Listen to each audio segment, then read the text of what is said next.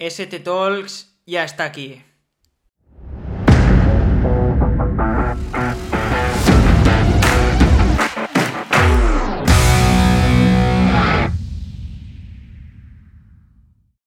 Bueno, Fernando, ¿estás nervioso o qué? Estoy súper motivado porque hoy os presentamos el primer episodio del podcast de Secret Training, ST Talks.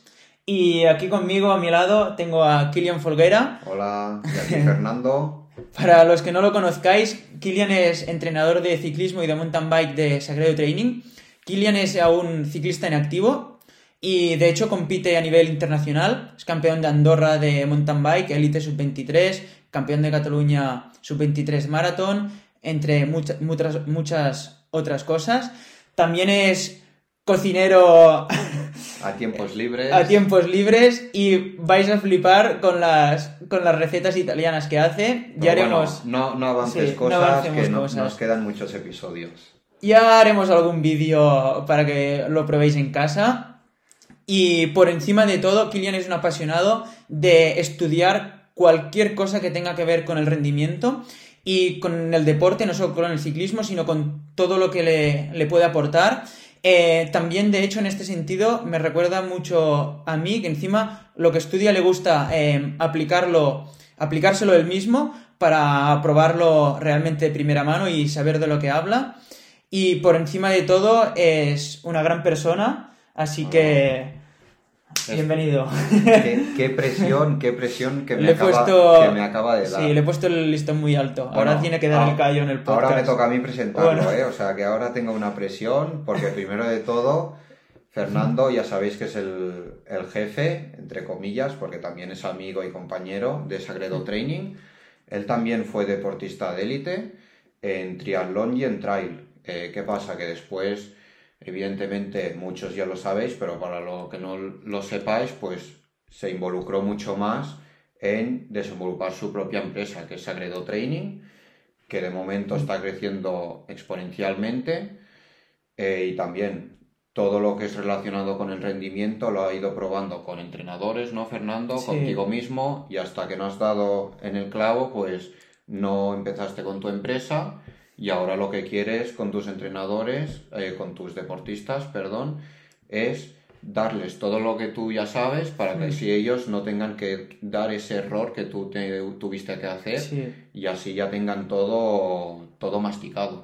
Exacto. Sí, realmente eh, el principal motivo por el que eh, fundamos Aero Training fue porque yo estuve, mi objetivo principal era ser lo mejor que podía ser y yo estuve muchos años a base de ensayo-error, ya sea probando conmigo mismo o con, con otros entrenadores, viendo lo que me iba bien, lo que no. He perdido muchos años a base de lesiones, sobre entrenamientos, em, enfocar mal mentalmente la presión, demás. He perdido muchísimos años por culpa de esto y mi objetivo es que, ya sea gracias a mí o gracias a todos los super entrenadores que ahora forman parte del equipo, que tú no tengas que pasar em, por esto y que puedas ir directo hacia tu, hacia tu objetivo. De Vale. hecho, ojalá lo hubiera tenido yo antes y es por ese motivo que Exacto. como sé lo que jode y lo que llega puede llegar a frustrar, no poder o sea, dedicar tanto esfuerzo y no conseguir tus objetivos, em, estoy motivado al mil por cien para poderte ayudar y que, y que tú puedas ir directo hacia tu, hacia tu objetivo y dar tu 200%. Vaya que. En pocas palabras, aunque seamos jóvenes, somos deportistas medio frustrados, pero que Bueno, hemos, hemos, Unos más que otros, él frustrado no está mucho. hemos estudiado tanto y nos apasiona tanto Sí. que lo que queremos es que tú que nos estás viendo o escuchando, pues tengas que centrarte en tu trabajo, en tu hobby, lo que sea, y nosotros seamos el cerebro de, de tu cuerpo. Y al final es Mm. eso. Eso de una parte, pero ¿por qué estamos aquí al final? Hemos creado un podcast. Mm. ¿De dónde, ¿De dónde nos salió la idea, Fernando? Pues mira, em, la idea principal de, de hacer el podcast hace tiempo, o sea, el objetivo em, es no solo ayudarte, ya sea con tema planificación, a que puedes conseguir, em, a- a- o sea, que puedes ir directo hacia tu objetivo, sino que a lo mejor tampoco te interesa esto, pero nuestro objetivo es eh, poderte eh, aportar y dar todos los conocimientos y enseñarte todo lo que puedes necesitar para, a lo mejor, si lo quieres hacer por tu, por tu cuenta, pues que puedes hacerlo por tu cuenta y que, y que puedas ir lo más eh, acertado posible. Sí, porque a veces lo divertido es eso, que aunque no tengas un entrenador, si tienes un podcast de, de este tipo, pues vas probando también, sin tanto error como nosotros, porque ya tendrás unos conocimientos, pero bueno, ¿qué queremos?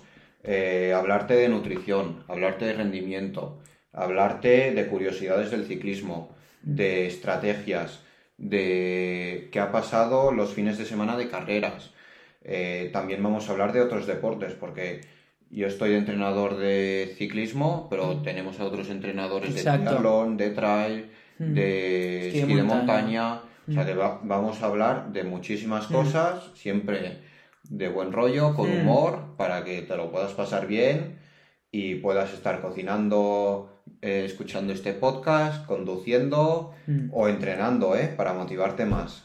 Exacto, la idea de este podcast no es solo como algunos vídeos, que pueden, para algunas personas serán muy, muy simples y para otras serán más técnicos, pero son más de aprendizaje. El objetivo de este podcast no es esto, sino también, o sea, aprender muchas cosas pero principalmente que te puedas entretener y que puedas aprender, pero pasando un buen rato, sin que sea como una clase de, la universidad que te van a hacer un examen luego. Simplemente hacer este podcast para aprender cosas, saber curiosidades, eh, todo esto, pero eh, pasándolo bien y haciendo unas, unas risas eh, siempre que se pueda. Mirad si lo vamos a pasar bien, que vamos a hacer algún directo para que vosotros interactuéis, porque claro, nosotros podemos hablar todo el día, pero si vosotros no nos habláis esto va a ser un rollo. O sea, que algún día vamos a hacer algún directo, Fernando, para mm. responder preguntas, dudas, lo que sea, y mm. pasárnoslo bien. Vamos a hacer directos cocinando, igual alguno entrenando en esta misma mesa, o sea que estar atentos porque va a ser interesante. Exacto, nos gustaría mucho que eh, si estás viendo este vídeo en YouTube y si lo estás viendo, o sea, escuchando en podcast, que si cuando puedas vas a, YouTube, eh, que comentes y pongas em, si te gustaría realmente que hiciéramos eh, vídeos en directo para poder interactuar y poder responder tus preguntas y que nos puedas ir dejando ya todas las cosas eh, por escritas en un comentario que te gustaría saber temas que te gustaría que hiciéramos, podcast, vídeos, lo, que sea. Y así nosotros ya vamos preparando un poco para, para, cuando hagamos el directo poderte, poderte explicar todo lo que a ti realmente te interesa que no te estemos aquí dando, dando el rollo de cosas que, no te importan. Claro. Pues nada, sin más dilación, vamos a los resultados de estos últimos días. Sí, Kilian nos va a explicar qué ha pasado un poco estos últimos días sí, básicamente en ahora en el mundo del ciclismo, porque como algunos ya sabéis, la semana pasada se acabaron las clásicas de, carretera, que mm. estuvieron muy interesantes. Eh, las clásicas de primavera que se acabó con la, con la Lieja Bastón Lieja, que ganó Ebenepul con el Quick Step y de, en chicas ganó Annemiek van Vleuten con el Movistar, mm. que ya veíamos que Annemiek no estuvo igual de resultados como el año pasado, pero mira, al final la última clásica ganó, o sea que nos alegramos mm. por ella. Eh, en chicos que ganó Ebenepool, él el día antes ya dijo, dijo, esperaros que Quickstep no ha ganado casi nada, pero voy a por la Lieja. Vaya, que muchos no, lo mm. creíamos y se escapó y no, pudieron hacer nada. Fue muy bestia. De hecho, eh, no sé si habéis visto el vídeo del ataque, pero es, una pasada. O sea, no que este chaval tiene mi edad. Hmm. Somos del 2000, o sea que yo cuando estuve... Imaginaros, un, un, chico del 2000 mirando a otro del 2000 ganando estas carreras es bestial. Yo a veces me siento, digo, ostras, que, he hecho mal, mm. pero bueno, es que son prodigios. No, eh, no va mal de vatios él tampoco, ¿eh? que va aquí llorando un poco, pero... A veces ves los memes que, que salen en Instagram de tú en el sofá y otros ganando, pero bueno. Eh, fue, fue muy mm. bonita la carrera, además el, el podio fue belga. Mm. Y nada, antes de la Lieja, también el miércoles hubo la, la Flash Ballon, una mítica, esa que acaba en el kilómetro subiendo, muchos, muchos ya sabéis de, de qué hablo.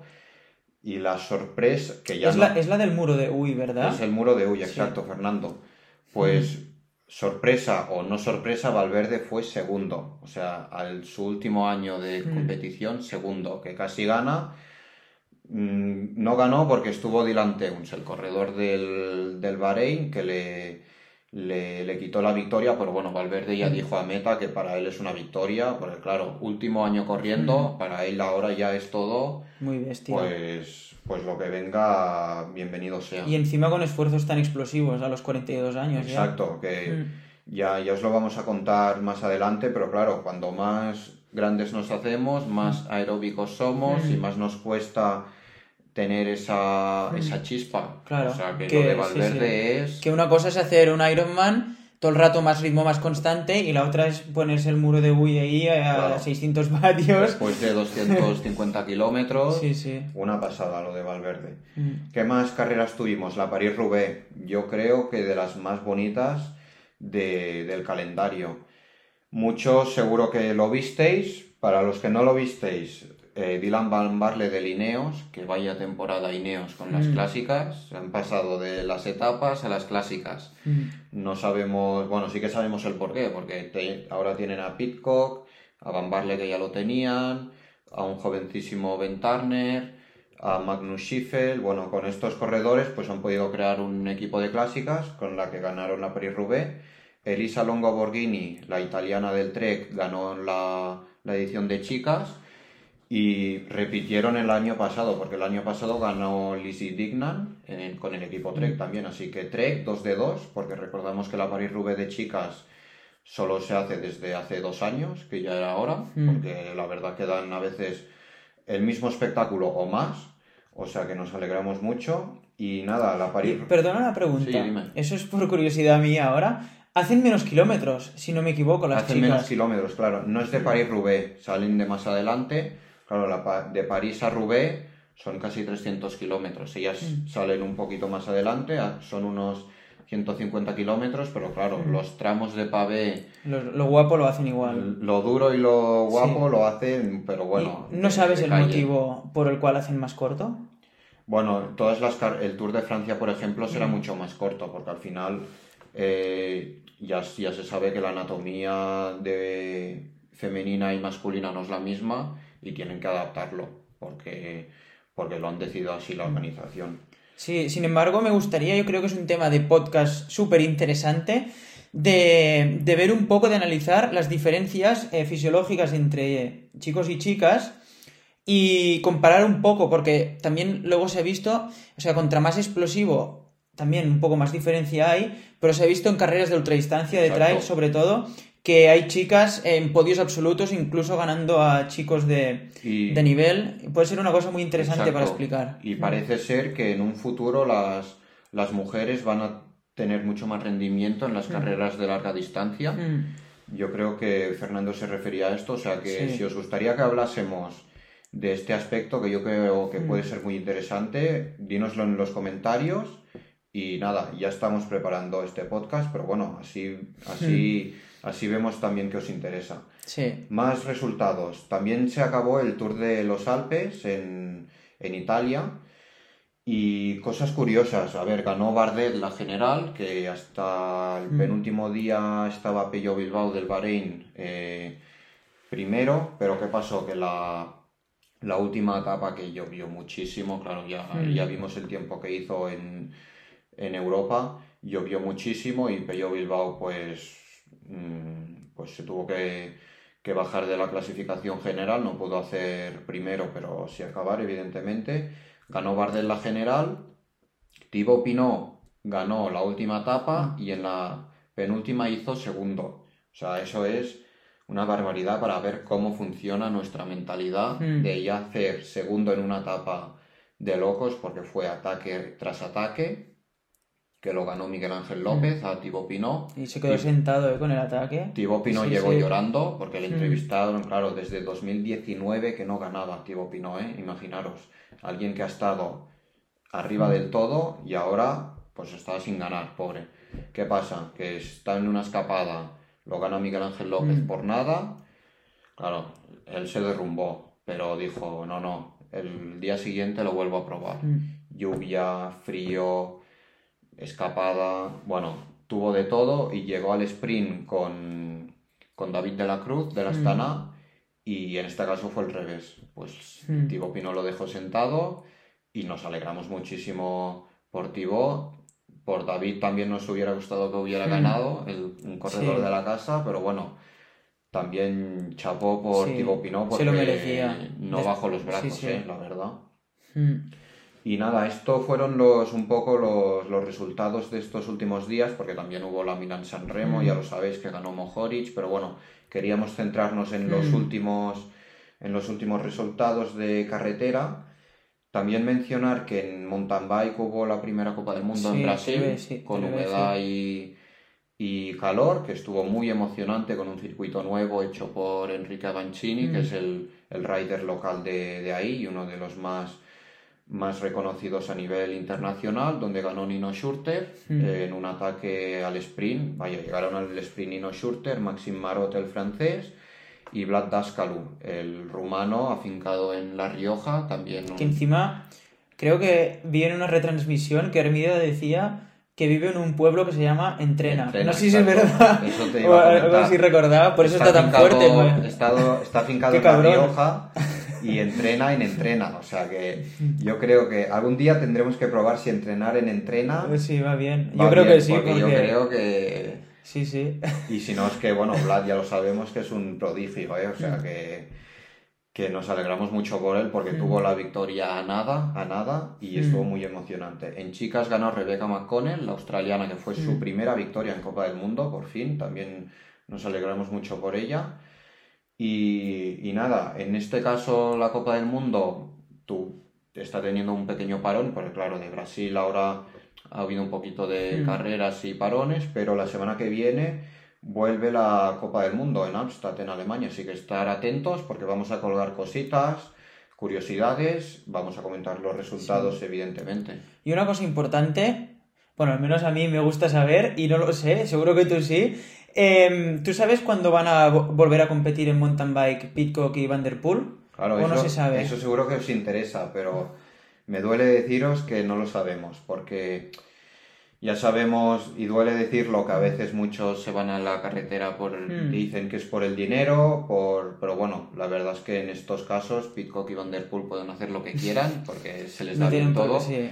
No sabemos cuándo van a coincidir, Mm. porque sí que es verdad que van a hacer copas del mundo, pero no sabemos cuándo, ni Mm. no, no lo sabemos exacto, pero bueno, mm, cuando lo sepamos vamos a estar atentísimos. ¿eh? Y, y al revés, también hemos visto que creo que Matías Fluckenheier, no sé cómo se pronuncia el apellido, no Matías me- Flukiger, Flukiger, no me juzguéis, y creo que Nino también están corriendo el Tour de, de Roma- Romandía. de Romandía. Exacto, están Filippo Colombo, Nino Schurter y Matías Flukiger, tres corredores de XTO, los mejores suizos, básicamente están ahora en el Tour de Romandía para la preparación de, de Alpstad, que eso Matías Flukiger ya lo hizo el año pasado Mm. y le fue fenomenal. Ganó básicamente la general de Copa del Mundo Sí. y normalmente lo usa como preparación. Sí.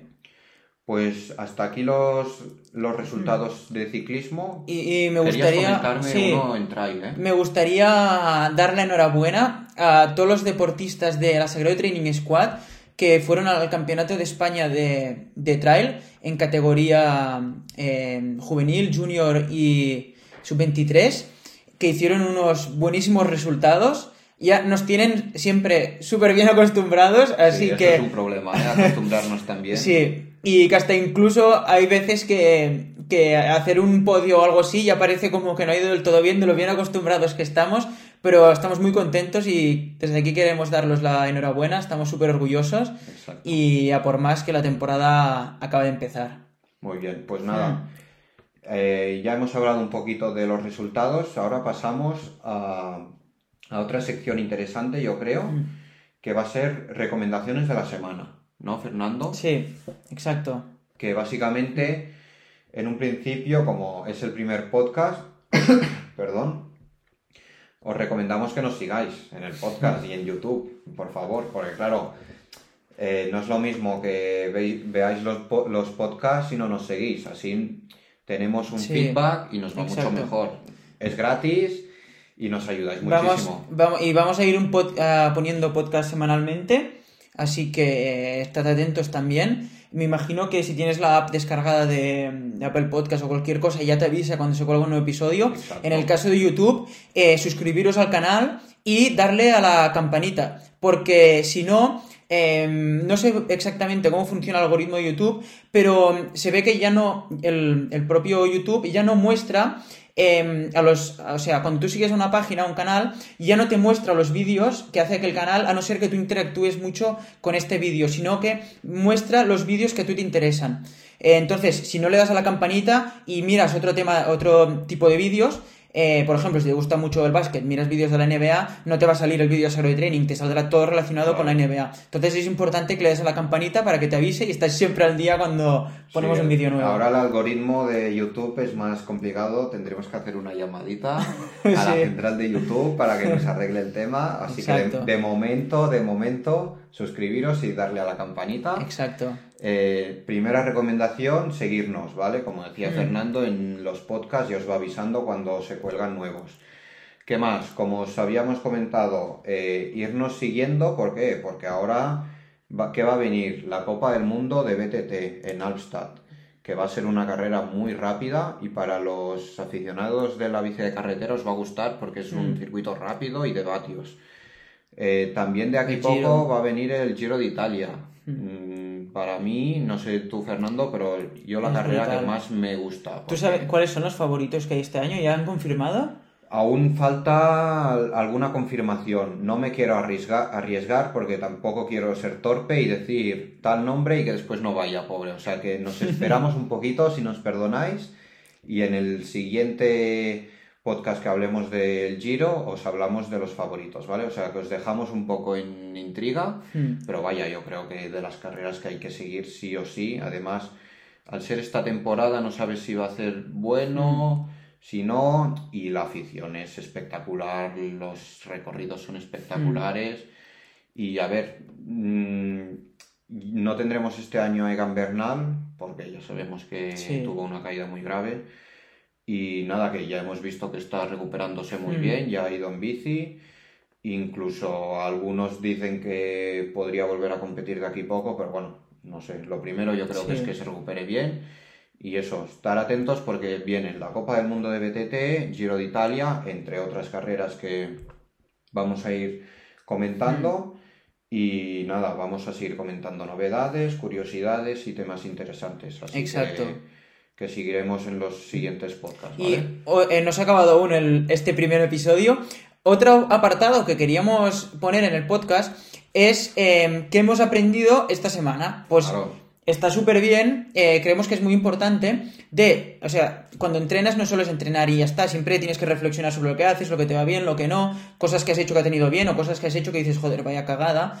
Eh, y entonces, nuestra idea es poner un aprendizaje a la semana, que en realidad esto es uno mío, uno suyo, son dos a la semana. Más Es- el vuestro que penséis, Sí, ya son, son, tres. Sí, solo nosotros dos ya son 104 cosas que aprendes de extra al año. ¿Cómo se nota que, que, que ha estudiado ciencias? Que, bueno, madre mía.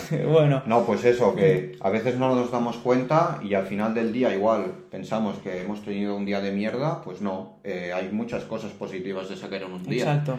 Y pensar, así os, os transmitimos que también de un día malo se puede sacar uno bueno. Si yo qué sé, hemos trabajado ocho horas, ha llovido, no hemos podido salir a entrenar, pues seguro que ese día hemos sacado algo, algo bueno. ¿Por qué? En este, si fuera este caso, ¿por qué? Porque em, habremos descansado de entrenar y ya, ya veremos y sabemos que el descanso es muy importante en este caso, ¿eh? por decir algo. Pero bueno, para también hablar de la importancia de valorar las cosas. O Mm. sea que nada, en tu caso, Fernando, ¿qué, qué has aprendido Mira, esta semana? yo esta semana he aprendido, que eso ya lo sabía, pero em, hay que intentar que no te pase, pero es muchas veces es normal que te tropieces con la misma piedra eh, más de una vez. En mi caso, como tampoco me lo tomo ya tan en serio mi rendimiento, pues me tropiezo mm, muchas veces a veces, pero em, como voy muy justo de tiempo, no siempre que eh, puedo entrenar, eh, que quiero entrenar, puedo. Entonces, hay veces que tengo un pequeño agujero para hacer gimnasio y en vez de hacer lo que toca, que es lo apropiado para mí, pues me caliento y me pongo a hacer ahí sentadillas como si, Vaya no, uno, como, vaya si, uno. como si no hubiera un mañana, que ya sé que está mal, que me va a ir mal. Entonces, lo que he aprendido esta semana es que el día siguiente de hacer sentadillas quería hacer unas series de 15 minutos a, a umbral en subida en bici. ¿Y qué pasa? Si el día antes haces gimnasio bien, no pasa nada, mueves los números bien. Pero si el día antes haces eh, lo que no te toca haciendo gim- entrenamiento de fuerza, pues vas a tener un dolor de patas brutal y eh, se te va a atragantar bastante el entreno. Así que es eso, muchas veces eh, es muy importante no querer recuperar entrenos que no has podido, podido hacer antes. Si no has podido hacer algo antes, pues no pasa nada, sigues con el programa, pero si lo quieres hacer todo de golpe, luego se te acumula y al final ya eh, no haces ningún entreno de calidad. Para mí hubiera sido mucho más beneficioso hacer lo que me toca de fuerza, descansar bien y hacer las series a los vatios que tenía que hacerlas, no hacerlas a 20 vatios menos y sufriendo muchísimo más porque estaba haciendo sentadillas de más que no voy a ser culturista yo. Claro, porque al final importante periodizar, saber descansar y lo que Mm. dice Fernando, si dos cosas, si el día antes hago el gimnasio porque hace dos días no lo hice, no, es que es- eso no va así, o sea, las cargas Mm. están planificadas de una manera, vale, hago el gimnasio como, como una bestia, he movido no sé cuánto, el día siguiente, ¿qué pasa? Si tienes unas series a, a tu VO2 Max o a tu FTP, Mm. igual no vas a llegar, ¿qué pasa? Que al final es todo perjudicial porque no estás trabajando a la zona que quieres, Mm. te estás cansando más, o sea que nada. Yo creo que nos ha ido bien tu, consejo y tu aprendizaje Exacto. para que nos lo Sí. comentes. Y lo mismo es aplicado a cualquier otro tipo de trabajo. Si el día antes no has podido entrenar y tienes series al 100% de tu FTP, por decir algo, y como piensas que tienes que recuperarlo de ayer, las haces al 115% y luego estás reventado cuatro días, pues te va a repercutir muy negativamente el rendimiento de los próximos cuatro días. Lo mismo eh, se puede aplicar a, a cualquier tipo de entrenamiento. Claro, y, y cuando nos pasa esto de, uy, hoy no he podido entrenar o no lo he podido hacer bien, antes de hacer lo que decía Fernando de unas series aún más bestias o doblar entrenos, parar bien, pensar y a veces igual el descanso nos va a ir mejor que no cansarnos de más. ¿de Exacto.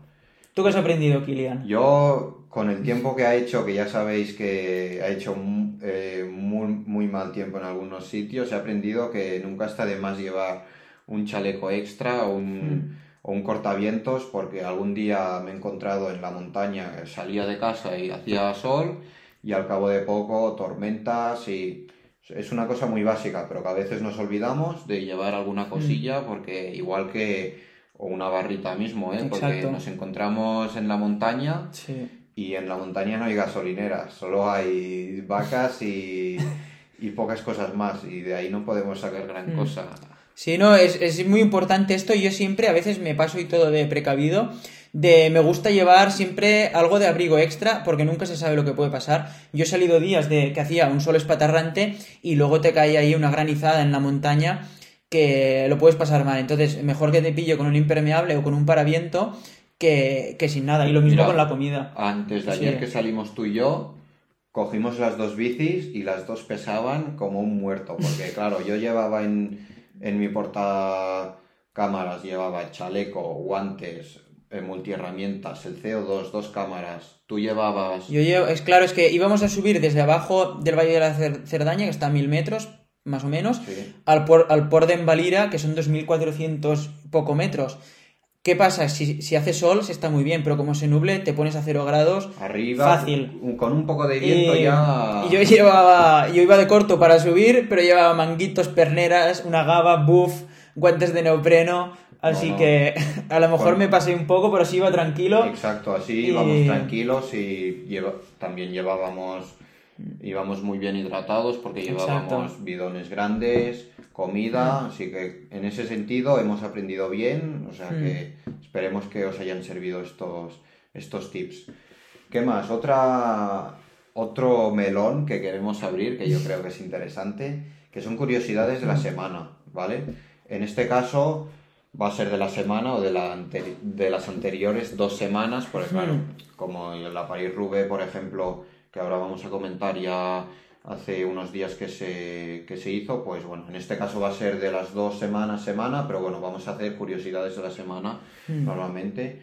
Una curiosidad muy interesante que os vamos a dejar una imagen, es que en la París-Roubaix Van der Poel llevaba un CO2 al, lado de, del, del bidón. Os dejamos una imagen. O sea que a veces el peso tampoco es tan importante, ¿no? No viene de. Si estás fuerte, no te viene de 20 gramos o de 50 y. Y hasta y así vas sobre seguro. Y otra cosa que también se ve en la foto, em, que si te fijas siempre en la París-Roubaix, la mayoría de corredores llevan estos portavidones tan feos que se llevan. La flecha, sí. ¿Vale? Después, eh, otro tema interesante que yo creo que os va a gustar es que ahora se ha estado comentando que que Pitcock igual ya no va al Giro y va al Tour, porque el otro día vimos en Strava que con Mikhail Kwiatkowski fueron a reconocer una de las etapas llanas de, de adoquines, fueron los dos. Y claro, mucha gente ahora dice que seguramente irá al Tour y no al Giro, no sé, vamos a ver, pero yo creo que los tiros van a ir por ahí que va a hacer el Tour y, no, y no el Giro. O sea que vamos a estar pendientes a ver. A ver, sí, sí. Sí, siguiendo, retomamos otra vez el hilo de la Rubé porque hubo unos problemas con unas ruedas. Supongo que tú lo viste, Fernando. Sí. Que primero tuvimos un vídeo solo de Christophe Laporte, el corredor del Jumbo, que se le dobló la rueda, pero bueno, como si fuera un juguete. Sí, sí, muy bestia. Y después otro vídeo de Wood Banner también doblándose la, la rueda. Y claro, muchos pensábamos, uy, qué ruedas, que o mm. no entendíamos nada, porque claro, el mejor equipo del mundo, uno de los mejores, que se te doble la rueda, no, se entiende. Pues, ¿qué pasó? Que se ve que iban pinchados y mm. claro, pincharon y siguieron a fondo y claro, cuando vas pinchado en adoquines... y, a 45 por hora... Lo mejor que te puede pasar es que se te doble la rueda. O sea que tenemos la explicación, por suerte Sí que es verdad que llevaban ruedas del 2021, del año anterior, pero bueno, no, es por eso que, doblaron las ruedas. ¿eh? Mm. ¿eh? Van Der Poel, por ejemplo, llevaba la misma marca que el Jumbo, no se le dobló, pero bueno, porque tampoco pinchó en esos Llevaban unas Durace, ¿no? Sí, llevaban Shimano Durace. ¿Perfil 40 o 55 son las otras? El perfil ya no lo sé porque depende de cada corredor eso. Claro, mm. hay algunos que son más sprinters, otros que son más rodadores y eso al final va a depender de, cada uno, pero bueno, es interesante ver que, que aunque tengas la misma marca, algunos llevan años anteriores y otros años más, más actuales, o bueno, eso ya, ya veis que es, depende de, cada corredor. Porque tú seguro que lo sabes esto, eh, igual que en equipos como, bueno, no sé si todos, pero como en el Quick Step, con Specialized llevan túbeles, muchos, o al menos vi que a la Philippe iba con túbeles. Por ejemplo, Dylan Van Barle, el que ganó, llevaba túbeles. El año pasado, Colbrelli, que ganó la Paris-Roubaix en octubre, ganó en túbeles. Hoy en día ya es preferencias del corredor y ahora en la Paris-Roubaix están yendo muchos al Fiat túbeles, porque mm. claro, han visto que tú y yo lo sabemos en mountain bike, seguro que lo sabes tú también que el tubeless es una maravilla, que te despreocupas de todo hmm. y sí, la verdad es que el Quick Step algunos sí, otros no, antes iban con tubular y ahora hay de todo, ¿eh? la verdad es que cámara, tubeless tubular, tendrías que ver exactamente que cada uno que lleva. Yo no sé si es también porque antes, eh, quizá era yo que tampoco está informado, pero antes también se tendría que ir con las ruedas con mucha más presión. Yo me acuerdo de competir con el hinchar los tubulares a 10 bares o a 10 y medio y era aquello una roca cuando te ponías de pie y un, un ruido brutal. Y ahora ya se ha demostrado que menos presión es más rendimiento por tema absorciones y demás, así que a lo mejor también tampoco interesa tanto el tubular que se podría hinchar día, las tecnologías que hay, mm. igual antes pues se corría la misma presión una de montaña que una Rubé, pero hoy en día con las con la tecnología que hay, pues cada carrera se va al hmm. milímetro, que son las ganancias marginales que, comentan muchos equipos. O sea, así no, no dan nada a la lotería, digamos. Todo, con, todo lo que podamos controlar se controla y en este caso es así. Y hay tantas cosas a analizar que todas no las vamos a comentar porque si no os aburrís y nosotros nos volvemos locos. y nada, deciros que antes hemos comentado los resultados de las últimas clásicas y Kilian nos tiene preparado eh, el próximo podcast. Al menos para mí es súper interesante, me ha flipado. eh, tiene análisis de eh, todos los datos de potencia y demás de, de, la- de los ganadores y de los, de los gallos de las últimas carreras. Sí, vamos a hablar Así un que, poco de qué datos han hecho, eh, alguna curiosidad de tiempos, de bajadas. Así que nada, Mm, hmm. Nos empezamos a despedir. Sí, nos despedimos ya. Muchas gracias por llegar hasta aquí. Sí. Y encantados de poder presentarte el primer episodio del podcast. Si has llegado hasta aquí, es que yo creo que nos vamos a llevar muy bien. ¿eh? Exacto. Muchas gracias. Un saludo.